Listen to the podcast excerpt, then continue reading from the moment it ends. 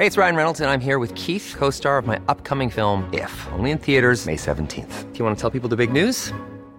All right, I'll do. Sign up now and you'll get unlimited for $15 a month in six months of Paramount Plus Essential Plan on us. Mintmobile.com slash switch. Upfront payment of $45 equivalent to $15 per month. Unlimited over 40 gigabytes per month. Face lower speeds. Videos at 480p. Active Mint customers by 531.24 get six months of Paramount Plus Essential Plan. Auto renews after six months. Offer ends May 31st, 2024. Separate Paramount Plus registration required. Terms and conditions apply if rated PG. Brenda Peña y Manuel Zamacona están listos para actualizarte los hechos relevantes con la mirada fresca que los caracteriza. Bienvenidos a Noticiero Capitalino en Heraldo Radio 98.5 FM. Comenzamos.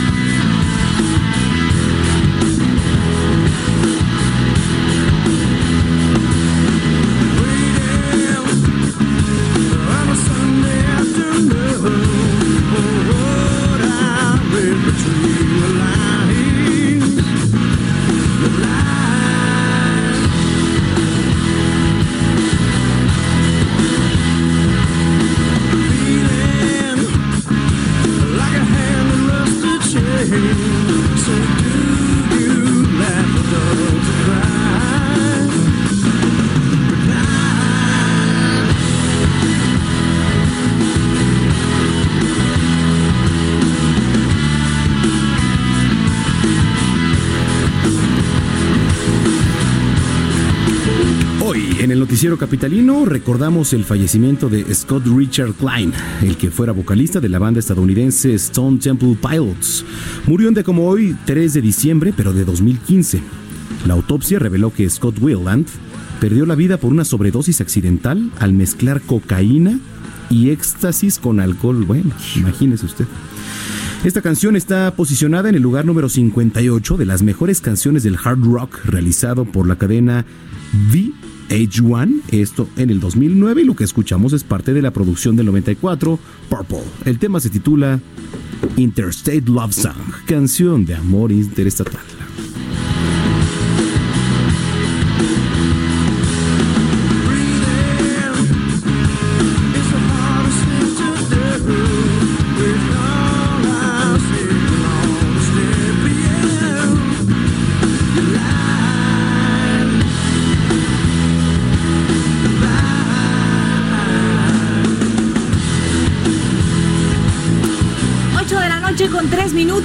Gracias por acompañarnos este martes 3 de diciembre. Aquí en Noticiero Capitalino. Ármese de paciencia, hay algunas zonas de la Ciudad de México que están complicadas por el tráfico. El- sin embargo, el clima muy agradable, ¿no? Sí, sí, sí, afortunadamente, a pesar de que entramos ya en el mes de sembrino, eh, todavía estamos en otoño, hay que recordar, todavía no entra Todavía lleno no el invierno. invierno, pero ya comenzaron las comidillas este, de Navidad, las cenas, los compromisos. Sí, ¿no? sí, a sí. recibir los aguinaldos, así que también tenga mucho cuidado si usted va a andar de compras por la Ciudad de México. Bienvenidos al Noticiero Capitalino, estamos transmitiendo completamente en vivo desde Insurgentes Sur número 1271 aquí en Torre Carrachi, el Heraldo Radio 98.5 de FM, este es el Noticiero Capitalino y tenemos las redes sociales para que se comunique con nosotros, por supuesto, como todos los días y estemos interactuando, arroba el heraldo-mx Arroba Brenguión bajo Penabello. y arroba Samacona al aire, 8 con 4, comenzamos. voltamos. Diciembre, eh, desde 1992, se conmemora el Día Internacional de las Personas con Discapacidad. El objetivo de este día es mejorar la situación de las personas con discapacidad, además de la búsqueda de igualdad de oportunidades. En 1992 terminó el decenio de las Naciones Unidas para los Impedidos, 1983-1992. La Asamblea General proclamó el día 3 de diciembre el Día Internacional de las Personas con Discapacidad. En la Asamblea General se hizo un llamamiento a los Estados miembros para destacar la conmemoración de este día y así fomentar una mayor integración de la sociedad de las personas que padecen alguna discapacidad. El objetivo del Día Internacional de la Persona con Discapacidad es promover los derechos de bienestar de las personas en todos los ámbitos de la sociedad. Además, se incluye el desarrollo así como concientizar eh, sobre su situación en todos los aspectos de la vida política, social, económica, qué tan incluyentes somos como sociedad eh, con las personas eh, con discapacidad. Yo creo que es un buen día para reflexionar acerca de eso, platicar con la familia, qué tan abiertos somos. Muchas veces no es discriminar, sino que no sabemos cómo ayudarlos, cómo tratarlos. Yo creo que vale la pena estudiar algún lenguaje, ¿no? Muy, muy, muy sincero. Si tenemos un amigo, un primo, un hermano, un familiar cercano que tenga una discapacidad, pues a veces nos, nos incomoda, ¿no? Tratar el tema de la discapacidad, pero decirle, oye, yo me quiero acercar contigo, ¿cómo puedo ayudarte? O cómo podemos eh, tener una amistad y, por supuesto, pues que no haya discriminación, eso es importante. Por supuesto. 8 de la noche con 5 minutos. Comenzamos con recorrido en las calles de la Ciudad de México. Nuestro compañero Alan Rodríguez nos tiene información importante. Alan, adelante, muy buenas noches. Brenda Manuel, muy buenas noches. Sabemos que ya está cerca la temporada vacacional y a veces los papás de niños y adolescentes no saben qué hacer para entretener a las bendiciones. Esta tarde dimos un recorrido por la Alameda Central y descubrimos una alternativa para que traigan a sus hijas e hijos a conocer tres deportes extremos que se practican en este lugar. Exactamente en la parte más cercana al cruce de Juárez y Valderas, jóvenes y adolescentes practican el skateboarding, el patinaje de acrobacias en línea y el BMX, disciplinas en las que se pone en práctica la habilidad y la coordinación motriz, además de ser los nuevos deportes favoritos de las nuevas generaciones. Solo se necesita traer patines, patinetas o su bicicleta, sin importar la marca o modelo, y acercarse a los muchachos que están realizando los trucos. Estos son, eh, pues, con mucho gusto les enseñarán las suertes básicas de estos deportes y si los necesitan, les podrán asesorar para alcanzar o mejorar su nivel. Ya lo saben, frente al Hotel Hilton, solo acérquense a los deportistas y estos con gusto los incluirán en las prácticas. No hace falta gastar grandes cantidades de dinero en esas actividades para entretener a los más jóvenes y pues bueno, les invitamos a mantener saludables y aprovechar la gran variedad de actividades que la misma sociedad está generando. Ese deporte pues para los jóvenes, para los adolescentes les llama mucho la atención y pues bueno, es una alternativa más para esta temporada vacacional. Eso es importante, mi estimado Alan, siempre las opciones. Gracias y que pases muy buena noche.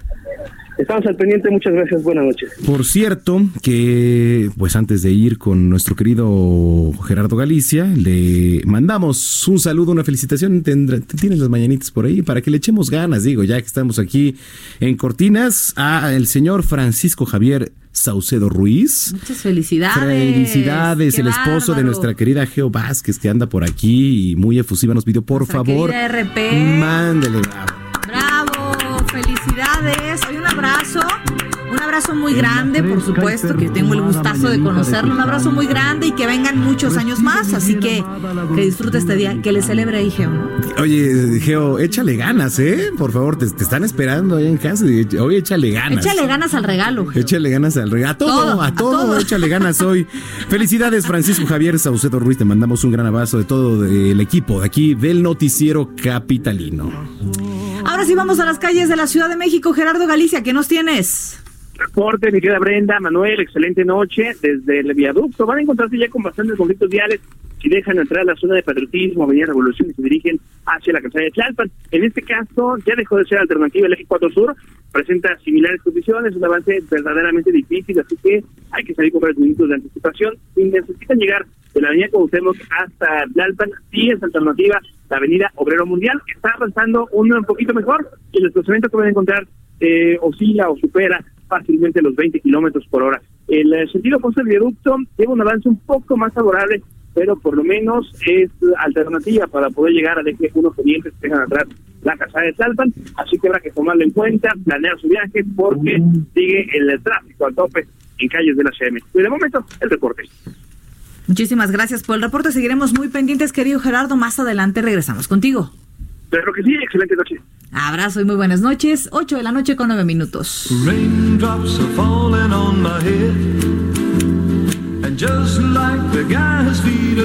El reporte, el reporte del sistema de transporte colectivo Metro lo tiene nuestra compañera Lluvia Hernández, a quien saludamos con mucho gusto como todos los días. Lluvia, ¿cómo andas? Hola, muy buenas noches a todos, ¿cómo están? Muy bien, pues aquí con la intención de saludarte a fin de que nos cuentes cómo están las cosas ahí en el metro. Sí, claro, este martes la afluencia en la red es alta, es la hora pico y para dar un mejor servicio enviamos los trenes vacíos a las estaciones más concurridas, en especial las de correspondencia, entre ellas San Lázaro, Tacubaya, Pino Suárez y Centro Médico. Les recordamos a las personas usuarias que juntos podemos ayudar a que el metro sea un lugar más seguro para todas las personas. Es por ello que los invitamos a respetar los espacios exclusivos para mujeres y niños menores de 12 años. También si son víctimas o testigos de acoso o violencia, recurran a los elementos de seguridad y personal del sistema para pedir apoyo. Ellos se encuentran en constante capacitación y sensibilización para poder brindar un mejor apoyo a todas las personas. Muy bien, Lluvia, pues vamos a estar muy pendientes para ver qué ocurre, porque pues finalmente ya son épocas en donde el metro también pues recibe bastante saturación. Eh, los Reyes Magos hay que recordar que también se les abren las puertas del sistema de transporte colectivo para darles facilidad. Eh, y quizá también a Santa, no siendo también un tema tan local, pero también se le abren las puertas, ¿cómo no? ¿Verdad? Sí, así es, para estar pendiente de los horarios, de los horarios especiales y demás permisos que se dan ocasionalmente en la red, pues pueden estar siempre pendientes en nuestras redes sociales, arroba MetroCDMX, en Twitter, Facebook e Instagram. Gracias, Yubi, un abrazo. Un abrazo para ustedes también, hasta luego. Buenas noches. 8 con 11.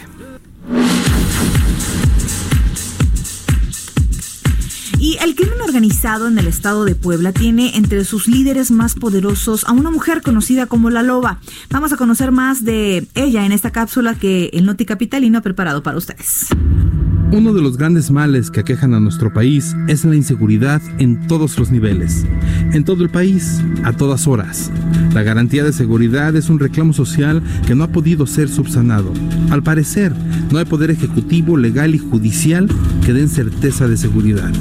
De acuerdo con el Instituto Nacional de Estadística y Geografía sobre la información acerca del número de eventos individuales de victimización delictiva reportados entre 2010 y 2011, en la ciudad de Puebla se registraron 23.946 casos delictivos. Para 2018, en la entidad se contabilizaron 37.647. Pero, ¿por qué centrar esta información en Puebla? La entidad es una de las que mayor crecimiento delictivo ha reportado en los últimos años, pues es donde se asienta una organización criminal conocida como los Tarzanes. En esta organización milita Lidia N., es mejor conocida como La Loba. Es una de las mujeres criminales con más poder en el estado, pues dirige a un grupo muy fuerte que controla el huachigás en la entidad. Hace casi un año la Loba se unió a la banda de los Tarzanes y se tiene registro que la agrupación delictiva cuenta con al menos 70 miembros que realizan actividades ilícitas. El primer gran golpe lo dieron la madrugada del 12 de septiembre de 2018 cuando se registró una fuga de gas LP en Villa Frontera que puso en peligro a alrededor de nueve colonias. Los involucrados, al parecer, son estos dos grupos. Tras esta fuga, autoridades aseguraron dos predios en la zona de la capital, en tanto que un tercer domicilio lo ubicaron con la colaboración de la Unidad de Inteligencia de la Marina. La mañana del 19 de septiembre pasado fueron localizadas dos personas identificadas como Benito N., alias el Tarzán, y Gabriela N. Los detuvieron en una gasolinería atrás de la central de Abasto, a un costado de la autopista México-Puebla. Los integrantes que se encuentran en la escala más baja de la organización fueron ubicados por dedicarse al robo de pasajeros del transporte público de distintas rutas que pasan por la zona de pista México-Puebla, San Jerónimo Caleras y San Sebastián Aparicio. De acuerdo con el periódico Central y Página Negra, este cártel tiene el control de fumaderos y narcotienditas en colonias como Villa Frontera, Jorge Murat, El Conde, La María, la zona de la Central de Abasto y el Camino a Tlatepango.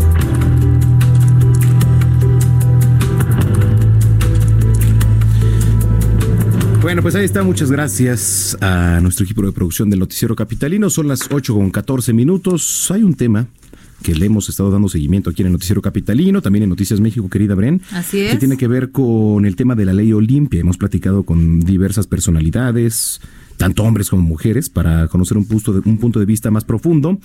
Y hoy ya con una votación de 56 a favor, 0 en contra y 0 abstenciones, el paquete de reformas denominado Ley Olimpia fue aprobado en el Congreso Capitalino. La nota la trae nuestro compañero Carlos Navarro, que siguió de cerca ahí en el Congreso esta votación.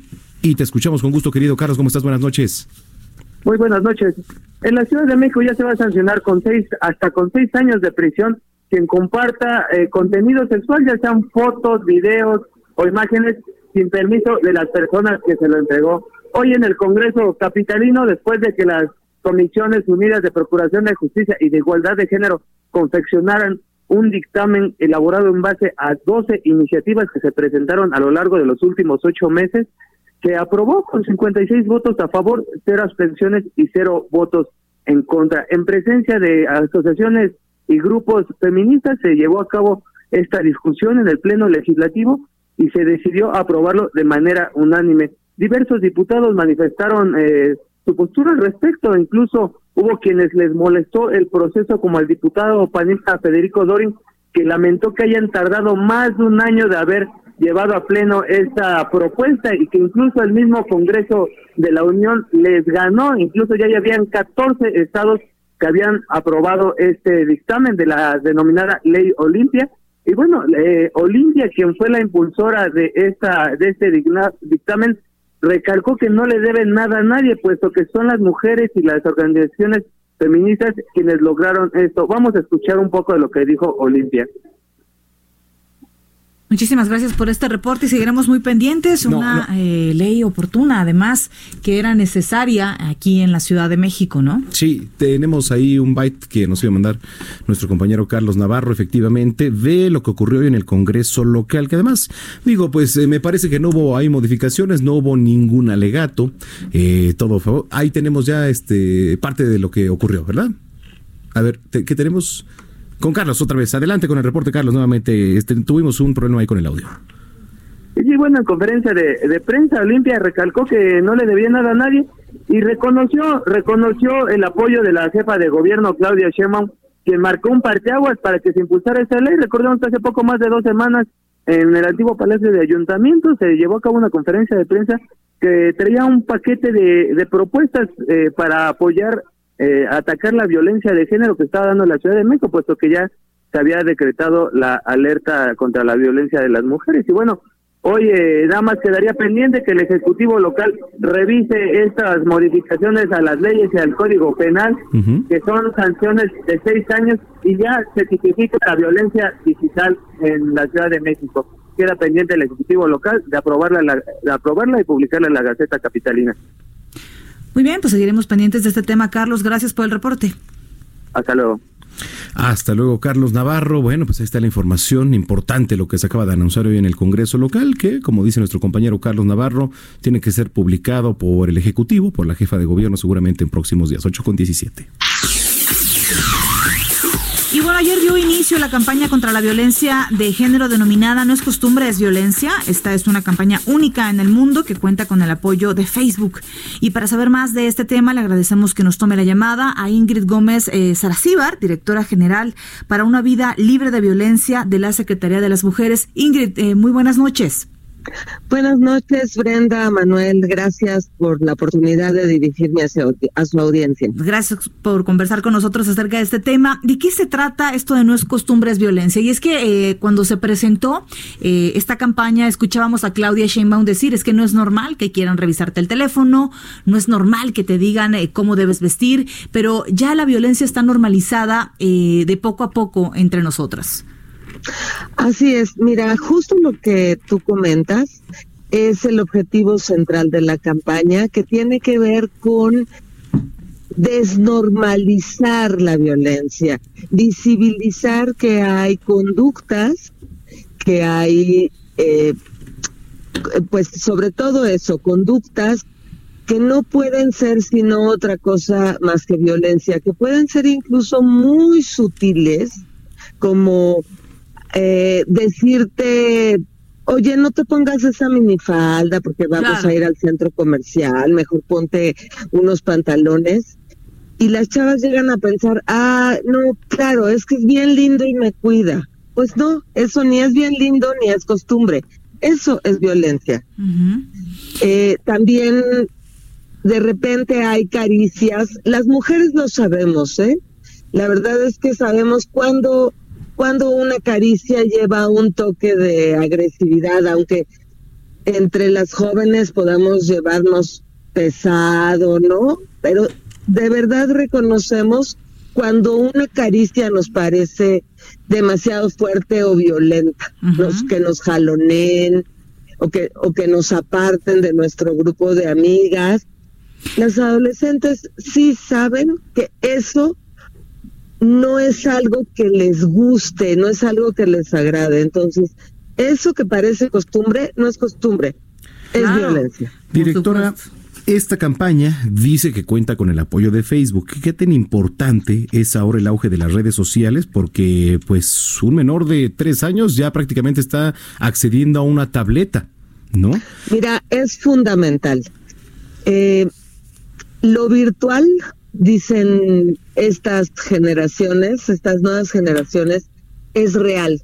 Se vive como un espacio de convivencia, un espacio de intercambio, no solo de contenidos y de información, sino también de relaciones cotidianas, eh, se viven como, como espacios reales. Eh, quitarles la violencia a estos espacios es muy complicado, pero sí podemos hacer mancuerna con las empresas como Facebook, que además es la red más usada por los chavos, igual que Instagram, y creo que podemos hacer una buena mancuerna y también sensibilizar a los chavos y las chavas eh, sobre un autocuidado cibernético. Eh, creo que creo que eso es importante. Eh, también la distribución de mensajes que tengan contenido de derechos, de igualdad de género, de una cultura de paz.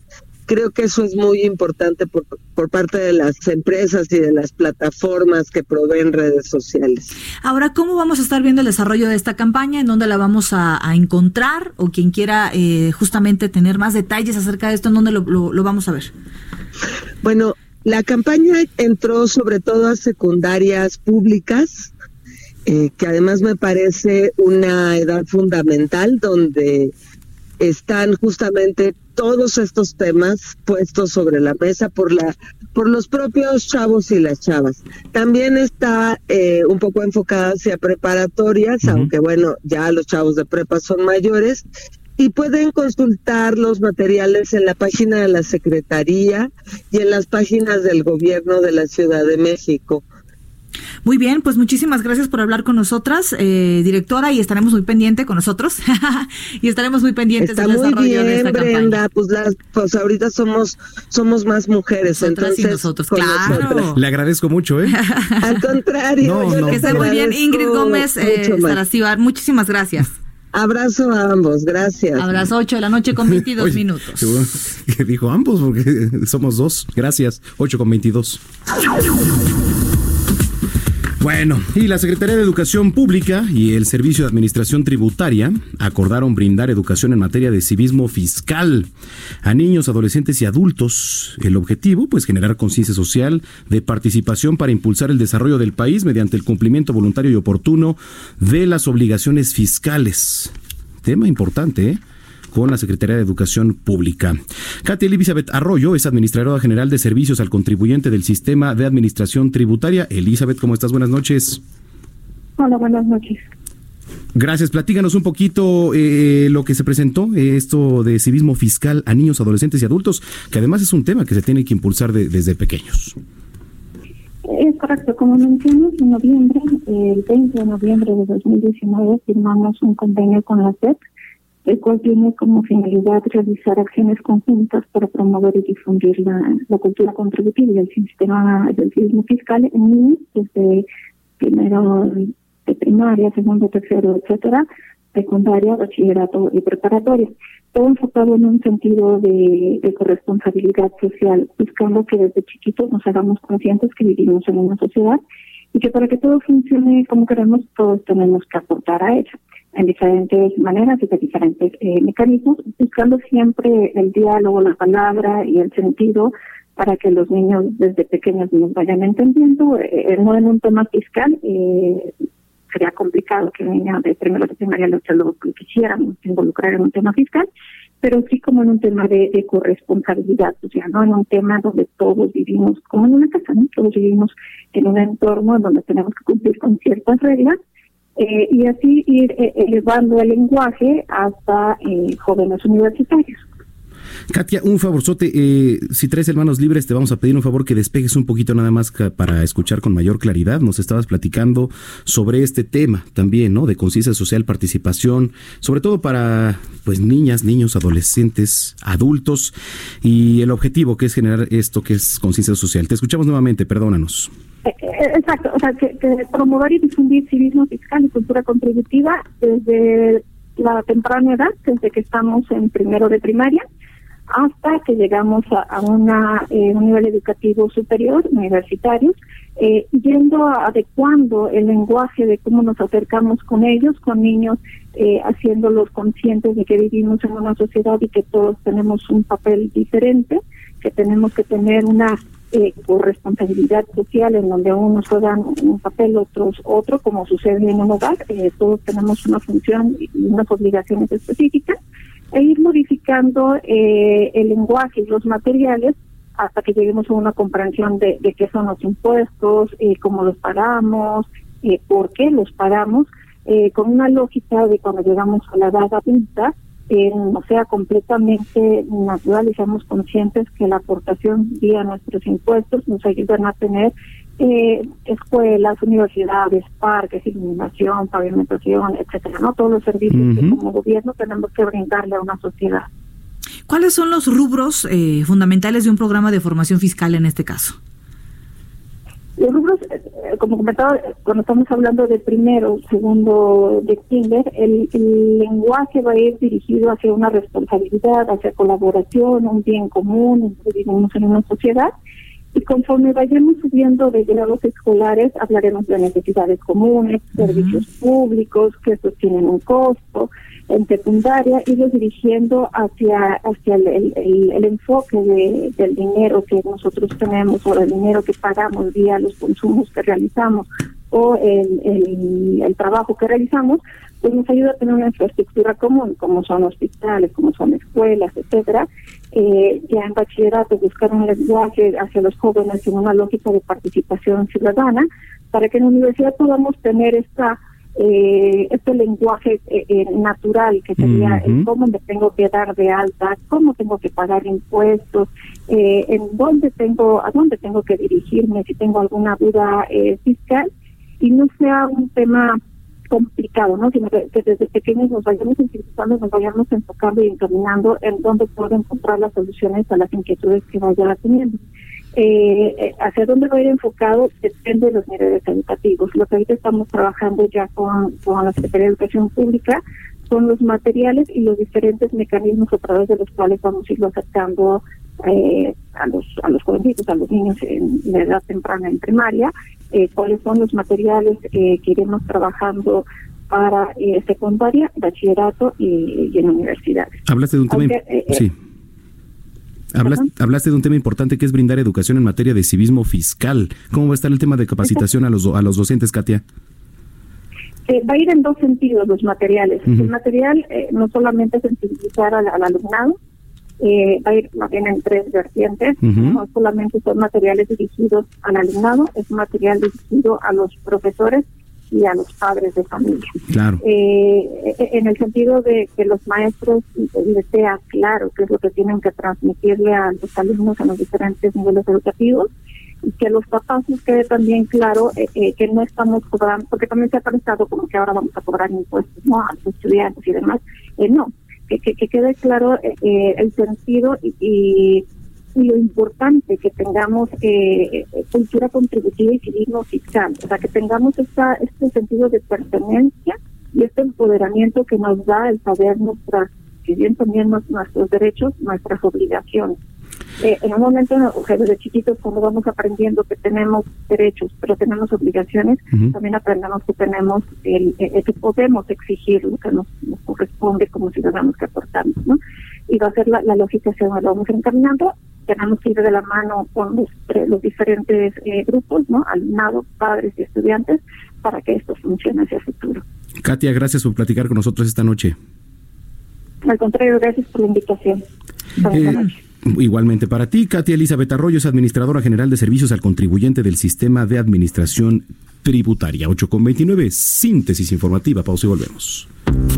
El activista Julián Levarón reveló que el Buró Federal de Investigaciones recogió evidencias en Bavispe, Sonora, donde fueron atacados niños y mujeres el 4 de noviembre de este año. Pidió hacer a un lado las posiciones políticas y partidistas para trabajar en garantizar la vida de las personas.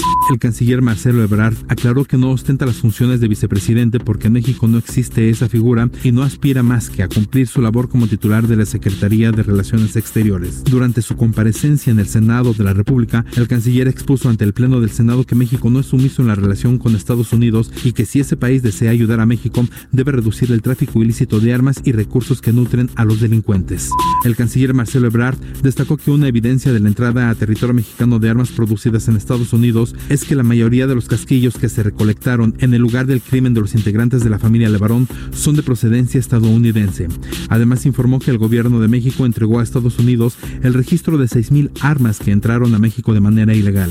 Con la ausencia de senadores de oposición, el dictamen con las reformas en materia de subcontratación laboral ilegal avanzó en comisiones del Senado y fue enviado a la mesa directiva para que pueda ser discutido en el Pleno en los próximos días. La secretaria de Gobernación, Olga Sánchez Cordero, aseguró que cualquier reforma electoral al Instituto Nacional Electoral como la presidencia rotativa del organismo se hará únicamente con el consenso de los grupos parlamentarios y consideró que los integrantes del INE deben ajustarse a las políticas de autoridad de la Administración Pública Federal. En Estados Unidos, una Corte Federal autorizó al Congreso a acceder a las cuentas bancarias del presidente Donald Trump, esto para ampliar la investigación de juicio político y otros delitos. Con ello, los bancos Deutsche Bank y Capital One deben acatar las órdenes de comisiones de servicios financieros e inteligencia de entregar los extractos relacionados con emprendimientos comerciales de Donald Trump.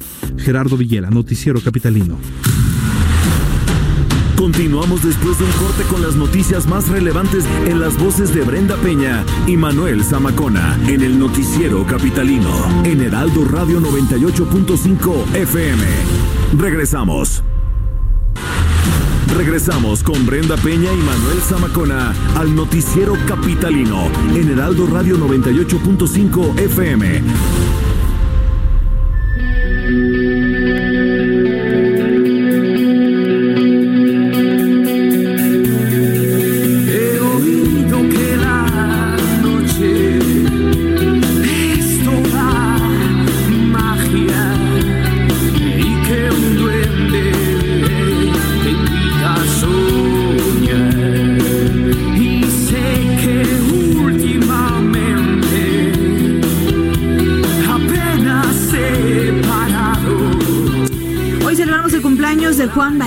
Quien nació en 1965 en Segovia, España.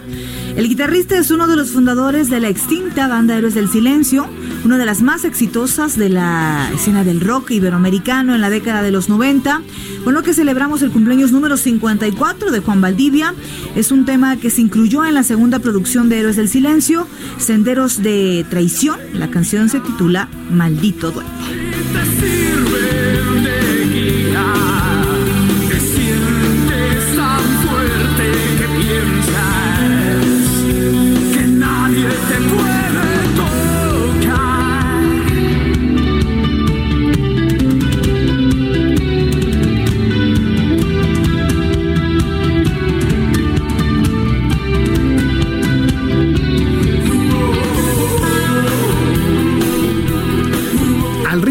Canción y recorriendo las calles de la Ciudad de México está nuestro compañero Alan Rodríguez que nos tiene información importante. Adelante Alan, buenas noches.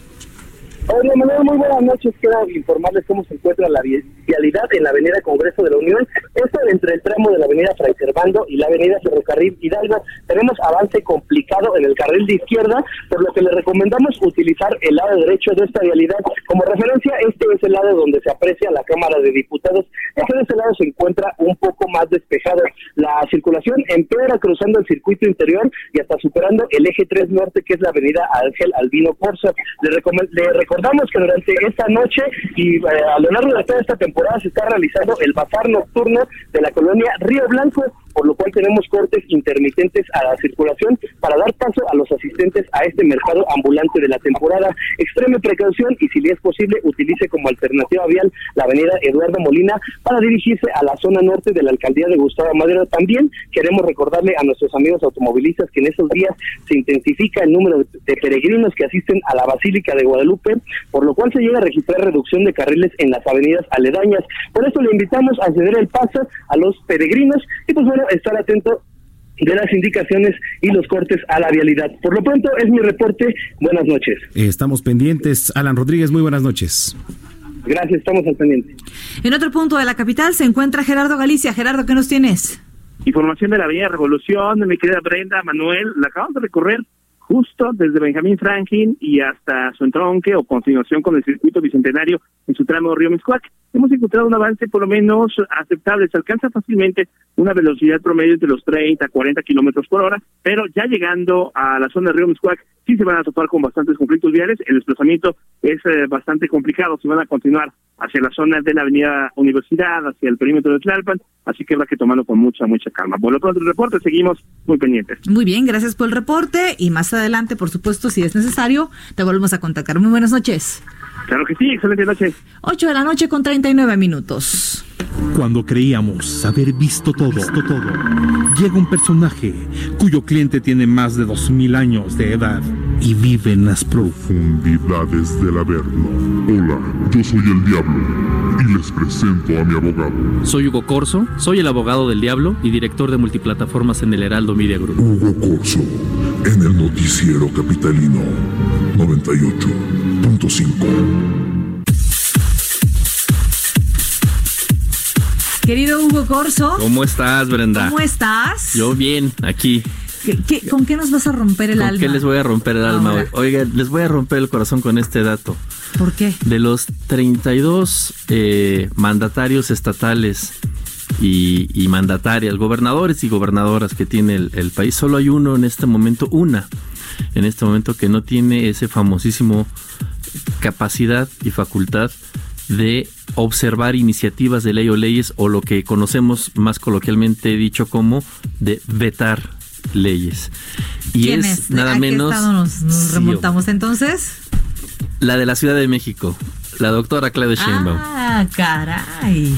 Así es, este, digo, para los que sean este fans de, de la doctora, buenos amigos de la doctora, este, seguidores de Morena y todo, tengo que contarles que al menos de manera temporal, parece ser, eh, Claudia Sheinbaum no tiene esta capacidad de observar iniciativas o de vetar leyes por un error de técnica legislativa muy básico que cometieron diputados en la- es que me da risa porque es tan básico que ¿Que lo dejaron pasar? Ocurre que el artículo 30 de la recién creada Constitución de la Ciudad de México marca el procedimiento que se debe seguir para eh, obs- hacer observaciones a alguna ley eh, de parte del Ejecutivo y también eh, las entidades que pueden hacer o presentar iniciativas de ley de acuerdo a su materia. Eh, es decir, ahí describe cuál es el proceso que se debe seguir cuando el Ejecutivo quiere hacer una observación o un veto a alguna ley y también cuál es el proceso que debe seguir el Congreso en caso de no querer eh, tomar en cuenta las observaciones. En este caso, eh, ahí marca, el artículo 30 marcaba que eh, una mayoría calificada, es decir, dos terceras partes, eh, mejor, mejor dicho, son eh, tres cuartas partes de, los presentes en el pleno tiene que desechar las observaciones, etcétera. Pero hace poco, me parece que fue de- del lado de la- del, del diputado Carlos Castillo, un diputado de Morena, presentó una iniciativa, una iniciativa de ley para que se considerara dentro del artículo 30 también al Tribunal de Justicia Administrativa. El tribunal eh, no estaba considerado en el artículo 30 como parte de estas eh, entidades que pueden hacer eh, presentar iniciativas de ley o hacer observaciones dentro de su ámbito de competencia. Entonces, la, la- la iniciativa era una adición al artículo 30. Oigan, además de todo lo que ya tiene el artículo 30, agreguemos que el Tribunal este, de Justicia Administrativa pueda hacer, eh, presentar iniciativas o hacer observaciones de acuerdo a los ámbitos de su competencia. Perfecto. Agregan este, este enunciado y lo que en técnica eh, legislativa es muy básico, es decir, el artículo 30 dice tal cosa, ¿no? Y se agrega, ¿no? Que el doctor Manuel Zamacona pueda hacer observaciones, ta, ta, ta, ta, ta. Y al final se ponen tres puntos suspensivos, que significa que todo lo que sigue, eh, o como estaba el artículo, se adiciona tal cual. Pues los diputados, o quién sabe quién fue, no le pusieron los tres puntitos a esta adición. Con lo cual, estrictamente se tiene que decir, ah, pues entonces el artículo 30 ahora queda así. Y el artículo 30 ahora, si ustedes se meten a la Gaceta de Gobierno de la Ciudad de México y ven en la Constitución el documento que existe ahí y ven el artículo 30, verán que ya se pillaron toda la parte en la que dice cómo se pueden hacer observaciones de parte del Ejecutivo, cómo el Congreso puede desechar las observaciones. Eso ya no existe. Lo único que existe es la parte del Tribunal de Justicia Administrativa, cómo puede presentar sus observaciones e iniciativas de ley. Es un evidente error. Eh, es, yo creo que muy fácil de, de- de- de arreglar, tal vez con una fe de ¿Cómo se podría arreglar? O sea, En eso están trabados ahorita los, diputados. O sea, ¿cómo le hacemos? O sea, ¿Cómo? es, es algo muy sencillo, pero ¿cómo le hacemos? O sea, Sí, borraron un artículo. es el tema. Y actualmente hay diputados en, la- en el, en el Congreso de la Ciudad que fueron constituyentes. ¿no? Es el caso de Mauricio Tabe, por Mauricio ejemplo. Tabe o sea, estaba ahí, fue constituyente. Este, y estuvo en mesa. y estuvo en mesa, en mesa de puntos, puntos constitucionales. Entonces, es algo muy sencillo, pero no saben cómo lo van a hacer. Pero a mí lo que me llama más la atención es este descuido de. Yo, yo, yo apuntaría una cosa. No sé si fue el diputado Carlos Castillo o, algún- o quién fue, pero pues yo creo que por eso no puedes escoger en una tómbola a los diputados que te van a representar. O sea, hay que tener más cuidado con eso. Si ahorita Ahora, y- presentar una, una- una iniciativa de ley para, por ejemplo, eh, eliminar derechos ya ganados en la ciudad o, o- o alguna situación que no agradara a- al Ejecutivo, no tiene manera, Es lo que te iba a decir. Sheinbaum, ¿Qué de decir, oye, no me gusta esto, Es oye, decir, Congreso, ¿Qué tan atada de mano es, está Totalmente. actualmente en lo Totalmente. que está pasando ahorita en la capital? hoy, hoy, totalmente, no, no, no, Atada de manos totalmente. otra atada de manos y a la espalda, así Recordando que la bancada mayor pues es la de Morena. O sea, ni porque su ni porque su partido es mayoría simple Sí, y o mayoría sea, calificada con los aliados manera. en la Ciudad de México, pues si se le ocurre ahorita a la oposición decir, este, vamos a, a eliminar la garantía o la posibilidad de la interrupción legal del embarazo a las 12 semanas y lo pasan, ahorita la, eh, el ejecutivo, la, la doctora Sheinbaum no puede decir, oigan, a ver, ahí les va una observación, ahí les va un veto a esa iniciativa. No podría por algo muy básico, que seguramente en los siguientes días se va a resolver, pero no quería dejar de apuntar este asunto que está ocurriendo hoy en el Congreso Pues de la nada Ciudad de menor, México. nada menor y una excelente reflexión a la que nos llevas y pues Pues este, más cuidado con quién sacan cuidado. en la tómbola porque y con lo sabe- que se aprueba también, ¿no? y También. con lo que se aprueba, o sea, yo no sé quién quién fue el responsable de subir a la Gaceta Un el- punto puede ser la diferencia. un punto O tres. o tres. Así es, mi querido Manuel. Así es. Muy bien, ¿dónde te seguimos, querido Hugo? En Twitter estoy como arroba Hugo-Corso con Z para que sigamos charlando. muy Excelente, bien. muy bien. Muchas gracias. Gracias, a Gracias. ti, son las 8 de la noche con 46 minutos. Bueno, pues eh, en el noticiero capitalino ya le hemos informado que el gobierno de la Ciudad de México ha implementado un programa de innovación tecnológica con la finalidad de digitalizar a la ciudadanía y mejorar la eficiencia y transparencia en la capital a través de las tecnologías de la información. Vamos a darle seguimiento al tema y agradecemos que nos tome la comunicación Eduardo Clark, director general del Centro de Inteligencia de la Agencia Digital de Innovación Pública del Gobierno de la Ciudad de México. ¿Cómo estás, Eduardo? Buenas noches. Hola, ¿qué tal? Brenda Manuel, un saludo ¿Qué al auditorio, gracias por el espacio. Buenas noches. Importante la implementación de este programa.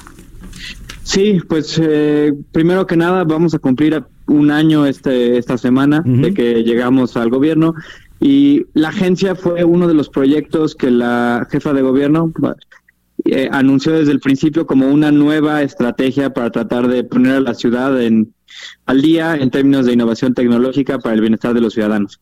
Y este ha sido un año, como, como bien lo sabrán, pues hecho principalmente para demostrar valor por parte de la agencia. No teníamos que mostrarle a la, ciudadan- a la ciudadanía, al mismo gobierno, a la misma doctora Sh- Sheinbaum, que hacer una agencia digital valía la pena y de por qué hacerla. Ha sido un año en el que hemos trabajado mucho en diversos temas, desde conectividad gratuita en la ciudad, que nos pone a la vanguardia ya de Wi-Fi gratuito en el mundo, hasta temas de trámites digitales. Y los siguientes años, empezando con, con este que empezará en un mes, eh, son años más bien de consolidar proyectos que nos puedan dejar un legado positivo a la ciudadanía y que tengan una ciudad al- a, la, a la altura de, de la innovación digital que tenemos en el mundo. Sí, por supuesto. Ahora, eh, mira, haciendo ya un balance general de, de lo que se ha hecho, hablabas ahorita de, de la agencia, de lo que se ha hecho en un año. ¿Cómo calificarías tú o cómo harías un balance general de, con ustedes acerca de la tecnología, de lo que ha implementado el propio programa, la innovación tecnológica con la ciudadanía? Pues mira, digo, claramente yo soy una opinión sesgada porque soy miembro de la agencia, pero eh, nosotros estamos muy contentos con mucho de lo que hemos hecho. La verdad es que si hace un año me hubieras preguntado si esto que hemos presentado en este año, que ahorita puedo platicarles de algunas iniciativas, si va a lograr, yo te hubiera dicho que nos, hubiera, que nos iba a tomar más tiempo. Sin embargo, creo que todos nuestros compañeros del gobierno de la Ciudad de México nos han apoyado porque han visto el valor de presentar productos digitales a la ciudadanía y hemos entregado cosas que, que la verdad yo pensé que iban a durar más tiempo en entregarse. Por ejemplo, el programa de Wi-Fi gratuito que ya mencionaba, 14 mil puntos de Wi-Fi gratuito en un solo año para que la ciudadanía pueda usar Internet gratis en casi todos lados. Es una de esas cosas que, que pensamos que iban a tomar más tiempo. O hacer eh, una base de datos unificada de taxistas y taxis que pudiera estar a, a- a la disposición de la ciudadanía para eh, tomar un taxi seguro. La verdad son cosas que pensábamos que nos iban a, a llevar muy mucho tiempo. Sin embargo, este año lo que nos ha enseñado principalmente no es no es más que que todavía nos falta muchísimo por hacer y que si bien todo mundo y creo que ustedes lo compartirán, nuestra vida se ha transformado en los últimos años con los programas digitales, desde celulares inteligentes y todo lo que podemos hacer por el Internet. El gobierno está todavía muy atrás y nuestra relación con el gobierno es muy incómoda, muy presencial y muy abierta a arbitrariedades. Nos falta muchísimo trabajo y en realidad creemos que eh, la ciudadanía nos va a poder evaluar muy bien en el largo plazo. Sin embargo, sí tenemos que dar resultados constantes pues para mostrar valor como cualquier otra entidad de gobierno. Oye, Eduardo, hablando de eficiencia, de transparencia aquí en la, en la capital, ¿qué tanto participa, por ejemplo, la gente, la ciudadanía, al decir, bueno, a ver, yo quiero entrar a alguna plataforma para ver de qué manera se están ejerciendo los recursos públicos, qué tanta transparencia hay, cómo participa la gente, cómo notan todo esto? Claro, mira, uno de los proyectos que hemos lanzado este año, que tiene ya como cuatro meses, tiene que ver con el portal de transparencia presupuestaria de la ciudad, que pueden encontrar ustedes el auditorio en tudinero.cdmx.gov.mx, que para nosotros es un ejercicio que nos pone a la vanguardia del país y de la región en términos de transparencia presupuestal. Es una de esas grandes deudas que tenía la ciudad de poderle rendir cuentas de manera sencilla a los ciudadanos que no fueran necesariamente expertos en materia eh, de presupuesto público para entender qué dinero entra a la ciudad y qué dinero sale. Ese, ese tema vinculado además al a un programa que tenemos de, que se llama Tianguis Digital para digitalizar y transparentar todos los procesos de procura y de compra que hace el gobierno, justo van en ese lado, ¿no? Que como gobierno, inclusive al querer mejorar la vida en otro, en otro tema que es servicios digitales, primero tenemos que garantizar que la ciudadanía tiene acceso a la información que es suya. Pues sí, definitivamente. Gracias, Eduardo, por platicar con nosotros esta noche. Muchas gracias a ustedes, eh, que tengan una buena noche. Igualmente para ti, Eduardo Clark, que él es director general del Centro de Inteligencia de la Agencia Digital de Innovación Pública del Gobierno de la Ciudad de México, con estos nombres. ¿Qué tal con No los cargos, no- eh? no podrían ser un poco más ¿Qué tal con los cargos? resumidos? La cuarta A transformación. ver, ¿cómo le pondrías? Mira, director general del Centro de Inteligencia. No, pues no. ni- Pues direct- ni no, cómo, a ver, economízale palabras. ¿no se No, puede? no hay manera, creo. Bien. 8 con 51. Oiga, y pues vamos a temas deportivos. Se llevó a cabo la Junta de Dueños de la Liga MX, donde sucedieron cosas muy interesantes que nos va a compartir nuestro compañero Oscar Mota, a quien tenemos en la línea telefónica. Oscariño, ¿cómo estás? Brenda Peña, Manuel Zamacona, ¿cómo están? Muy buenas noches, ¿cómo están? ¿Cómo estás? Pues cuéntanos cómo estuvo la cosa por allá de la Liga MX. Primero me gustaría que me presentaran como titular del Centro Administrativo de Inteligencia, Sí, ¿verdad? del. Departamento de Pérdida de Tiempo en De Deportes. pérdida de tiempo. De pérdida de tiempo, claro. Es correcto. Maestro y... Claro, claro. Cuéntanos, querido Mota. El asunto es así, eh, digamos, lo empezamos un poquito festivo porque es la misma fiesta, la misma pachanga que se tienen en la Liga MX. Les platico brevemente. Tenemos que iniciar con el asunto de el Veracruz. Este equipo que sí es tradicional, tiene más de 50 años de plaza en la Liga MX, aunque usted no lo crea, tiene un título ganado por ahí, insisto, de los años 40, 50, cuando Matusalén jugaba y también el fútbol se pateaba todavía con cocos. El asunto es que de año y medio para acá, la administración de la cual Fidel Curi Grajales es el titular, pues bueno, incurrió en una serie de situaciones pues verdaderamente lamentables, eh, verdaderamente para criticar, desde falta de pagos, Fidel Curi, pues bueno, se pone a tu por tú con algunas autoridades, inclusive con periodistas, insisto, una auténtica pachanga. Y en el tema deportivo, bueno, el equipo de Veracruz llegó a sumar más de 44 partidos sin poder ganar, por ahí tuvo uno que lo festejaron como si mis Cowboys ya hubieran ganado el Supertazón ahorita. Bueno, No te metas ¿cómo con los Cowboys, querido. No, imagínate, imagínate, se van a y juegan el jueves. Pero bueno, para entender este asunto eh, viene eh, sobre todo el tema de la falta de pagos, que fue lo digamos como que la bomba, lo que termina explotando una falta de pagos, no solamente a jugadores de primera división, al equipo femenil, pero sobre todo a un sector que miren, eh, muchos medios no le ponen atención, que es al administrativo, a la gente inclusive pues eh, de limpieza, a la gente que da mantenimiento al estadio. Bueno, todos ellos eh, viene esa situación que no se les paga y al final del día, más lo deportivo, se juntan hoy allá en Toluca y dicen, vamos a desafiliar al Veracruz. Además, el Veracruz tiene deudas con la FIFA, deudas que ascienden más de 100 millones de pesos por algunos fichajes que no se hicieron, que terminó debiendo el Varo Fidel Curi. Insisto, vamos, una gestión verdaderamente tormentosa.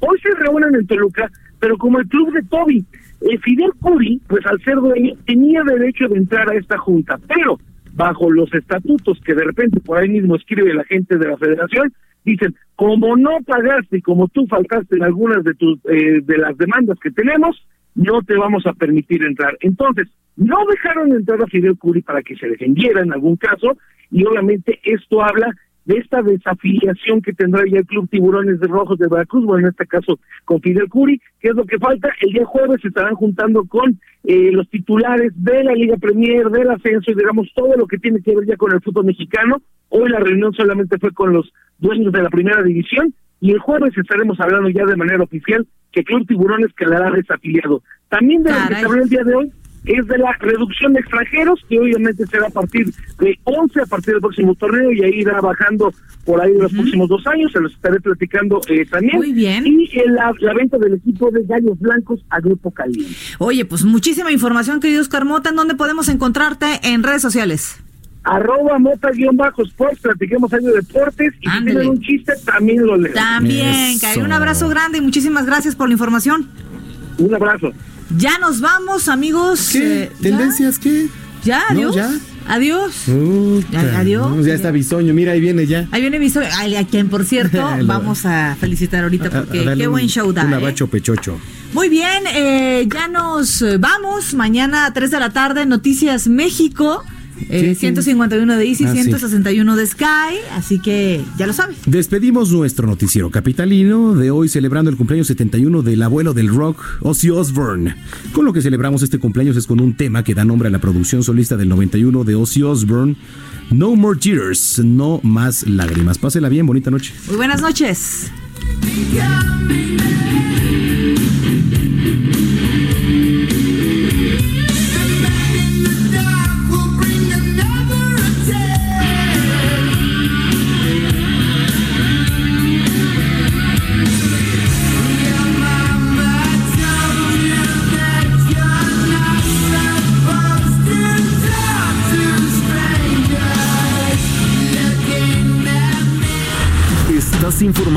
Noticias más relevantes que acontecen en la metrópoli. No te pierdas la próxima emisión de Noticiero Capitalino con Brenda Peña y Manuel Zamacona.